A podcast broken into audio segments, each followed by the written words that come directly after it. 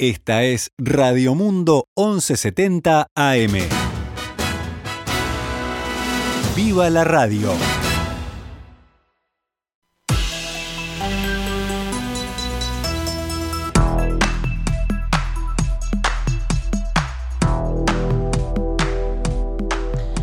12 horas 24 minutos. Damos comienzo a una nueva edición de Noticias al Mediodía. Vamos a hacer una edición express, pero actualizamos la información para todos ustedes en este mediodía. Ahora sí vamos con la actualización de la información. Quedó habilitada esta mañana la agenda para la tercera y cuarta dosis de Pfizer para aquellos usuarios que ya se inmunizaron con dos dosis de la vacuna del laboratorio Sinovac, según informó el Ministerio de Salud Pública a través de su cuenta oficial de Twitter. Esta mañana, en diálogo con el Perspectiva, el ingeniero y cofundador de la empresa Genexus, encargada de la app Coronavirus UI, Nicolás Jodal, explicó que no hay apuro en agendarse el algoritmo es diferente ahora, por eso tampoco importa tanto que se anoten ahora lo más rápido posible, porque lo, lo, no, no va a ser en orden de que se anotan, es decir, no, no se van a vacunar primero los que se anotaron primero, sino que se van a vacunar primero los que antes se vacunaron primero. Según fuentes del Ministerio de Salud Pública, el refuerzo comenzará a ser administrado a partir del 16 de agosto. El ingeniero Jodal especificó quiénes están habilitados para vacunarse. Los que reciben la vacuna AstraZeneca y son inmunodeprimidos también van a recibir. Solo una dosis, si es AstraZeneca, solo una dosis. Si son inmunodeprimidos y tienen Sinovac, van a recibir dos dosis. Esta tercera dosis, que será con Pfizer, se ofrece a quienes recibieron las dos dosis de Coronavac y ya cumplieron al menos 90 días desde la segunda. Al igual que en ocasiones anteriores, las personas que estén interesadas en recibir la tercera dosis deberán registrarse a través de las vías habilitadas por el Ministerio de Salud Pública. Esto es a través de la web de la cartera, agenda.vacunacioncovid.gov.uy, por WhatsApp al 098 999 o por el número fijado establecido eh, el número fijo, debía decir, establecido, que es el 081919. También se puede ingresar por la app Coronavirus UI, que da las mismas opciones de registro. Luego de este paso llegará un mensaje de texto con los datos confirmados, día y hora en que deberá presentarse la persona, así como el vacunatorio que le fue asignado. Jodal aclaró que no tiene por qué ser el mismo vacunatorio que en las anteriores dosis y que se dará un nuevo certificado que compruebe que la tercera dosis fue administrada. Vamos con más noticias de la emergencia sanitaria. El ministro de Salud Pública, Daniel Salinas, anunció hoy que hasta el 19 de julio se habían detectado un total de 83 casos de la variante Delta del coronavirus en todo el país. En todos los casos se trató de personas que estuvieron en el exterior o de contagios intrafamiliares, lo que indica que por el momento no se ha registrado una transmisión comunitaria de esta variante. El jerarca indicó que precisamente como la transmisión por el momento no es comunitaria, es que se decidió dar una tercera dosis de refuerzo a la población vacunada con Sinovac y así prevenir el aumento de casos y que estamos en un buen momento epidemiológico por la baja de casos, la baja de internaciones, la, poca cantidad de casos activos que hay en todo el país en este momento. Entonces se consideró que este es un buen momento epidemiológico para hacer este esfuerzo adicional que incremente la cantidad de anticuerpos circulantes. Salinas agregó que no se dio ningún caso de una persona contagiada con la variante Delta que requiriera internación, como sí ocurrió en el caso de un marinero contagiado con la cepa sudafricana que tuvo que ser asistido. El Ministerio de Salud Pública anunció que desde ayer lunes 2 de agosto las farmacias, emergencias médicas y laboratorios que quieran realizar el test de antígenos para detectar el COVID-19 pueden registrarse ante las autoridades. Los requisitos para las empresas interesadas son registrarse en el Ministerio, que el personal esté respaldado por el director técnico de la institución y que realice la capacitación para el registro y realización de la técnica de forma segura, según un comunicado de la cartera. Las empresas serán fiscalizadas por el MSP pudiendo revocarse el permiso si se constatan irregularidades. Estos test de antígenos son los llamados test rápidos y serán utilizados por el gobierno para favorecer la reapertura de espectáculos públicos y eventos como parte del pase responsable. El objetivo es analizar de forma rápida si una persona es portadora del coronavirus o no.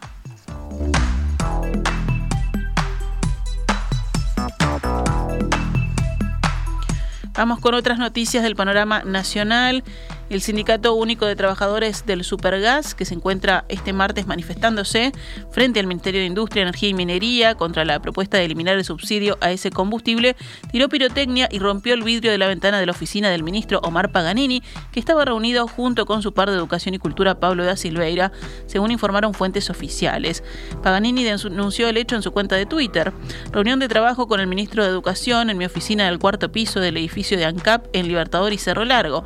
Hace unos instantes una bomba de estruendo rompió un vidrio a dos metros de nosotros, cerca de dos funcionarias. Valoramos la actividad sindical, no esto, escribió Paganini en la red social.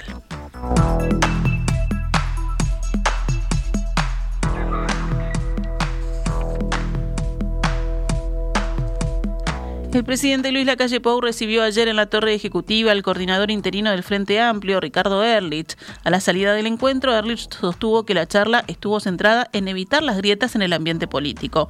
Hablando en rueda de prensa, el científico, ex intendente de Montevideo y ex ministro de Educación y Cultura, sostuvo que con esta reunión se iniciaba una etapa de diálogo con el gobierno. Erlich dijo que la invitación que le hizo el presidente es un mensaje a la población y un primer paso para cambiar la relación entre oposición y gobierno. Una reunión muy cordial. El tema central era el contribuir a establecer puentes de diálogo y compartimos una preocupación por evitar las, grietas en la vida política nacional. Ese fue el tema central en un contexto donde nos esperan, tenemos por delante en el país una agenda política compleja y días difíciles para el país, donde el cuidar entonces lo que son los valores centrales de la vida democrática es muy importante. Recordemos que Erlich fue elegido como coordinador interino del Frente Amplio hace 10 días, el sábado 24 de julio, en un plenario nacional y estará en el cargo hasta diciembre, cuando la coalición de izquierda celebrará sus elecciones internas para designar a la nueva conducción. En ese plenario culminó la presidencia de Javier Miranda luego de cinco años en el cargo. Miranda fue recibido una sola vez por la calle Pou desde la instalación del nuevo gobierno y el encuentro ocurrió a fines de marzo del año 2020. Gobierno dio detalles anoche del plan que está incluido en la rendición de cuentas y que otorgará un denominado bono crianza de 2.500 pesos mensuales a 65.000 hogares vulnerables con niños de 0 a 3 años. Hablando en conferencia de prensa, la ministra de Economía, Azucena Arbeleche, dijo que por sus características y por los montos constituye un hito histórico en el apoyo a las políticas sociales. Arbeleche añadió que se trata de un presupuesto extra anual para la atención a la primera infancia de 50 millones de dólares.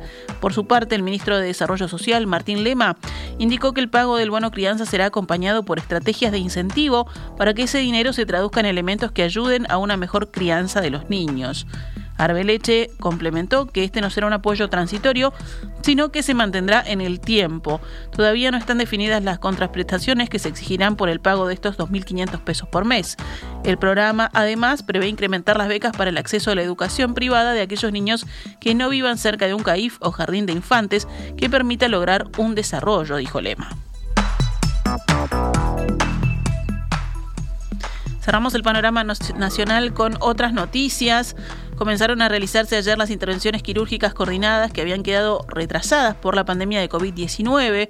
La mesa del Sindicato Anestésico Quirúrgico monitorea la situación en cada prestador de salud para analizar su evolución, según dijo el subrayado Germán Reta, teniendo en cuenta que se realizan unas 25.000 cirugías cada 100.000 habitantes al año, de las cuales el 30% son urgencias y 70% son coordinaciones, se estima que se reprogramarán unas 50.000 operaciones.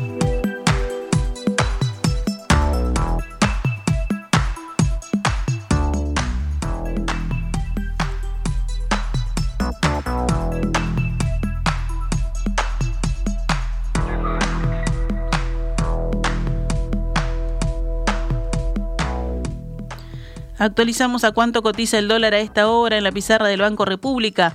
42 pesos con 55 para la compra y 44 con 75 para la venta.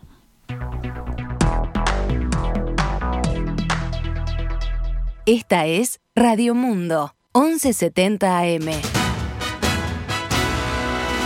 ¡Viva la radio!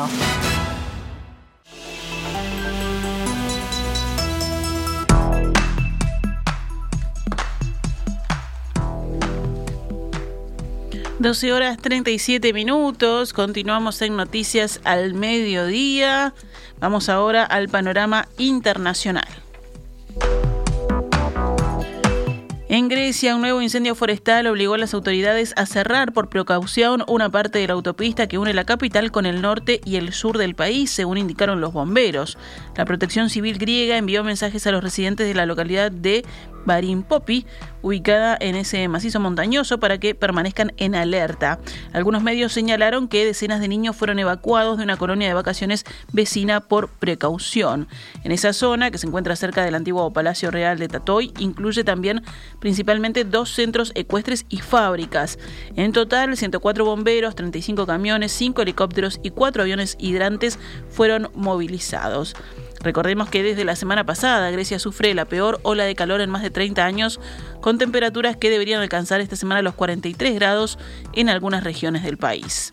Varios incendios se declararon en estos últimos días, uno que afectó a más de 3.000 hectáreas de pinares y olivares en la península de Peloponeso, a 200 kilómetros de Atenas, y otro en la isla de Rodas.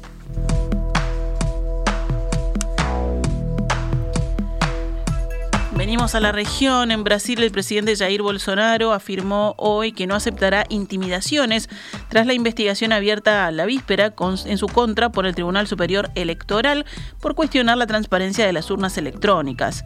No aceptaré intimidaciones, seguiré ejerciendo mi derecho a la libre expresión, a criticar, escuchar y atender por encima de todo a la voluntad popular, dijo Bolsonaro ante un grupo de seguidores en las puertas del Palacio de Alvorada, su residencia oficial en Brasilia. Juré que daría mi vida por la patria en caso de que una agresión externa o interna. Brasil está siendo agredido internamente, agregó Bolsonaro, quien busca la reelección en 2022. Lleva años cuestionando sin pruebas la fiabilidad de las urnas electrónicas vigentes desde 1996. Cerramos con el panorama deportivo. Villa Española, Cerrito igualaron ayer 1 a 1 en el último partido de la fecha 12 del torneo Apertura, que lidera Plaza Colonia con tres puntos de ventaja sobre Nacional. La antepenúltima jornada comenzará el próximo viernes. Peñarol comunicó a través de la cuenta de Twitter que Rubén Bentancourt se sumó a su plantel de cara a la Copa Sudamericana y al torneo Clausura. El delantero de 28 años, que llegó procedente de Boston River, realizó ayer su primer entrenamiento con el equipo carbonero. Y si nos vamos a los Juegos Olímpicos de Tokio, Brasil se clasificó finalista en fútbol varonil tras ganarle a México por penales 4-1, luego de igualar 0-0 con alargue, incluido esta mañana. El rival de Brasil, que ya tiene asegurada como mínimo la medalla de plata, será el ganador del partido que disputan España y Japón.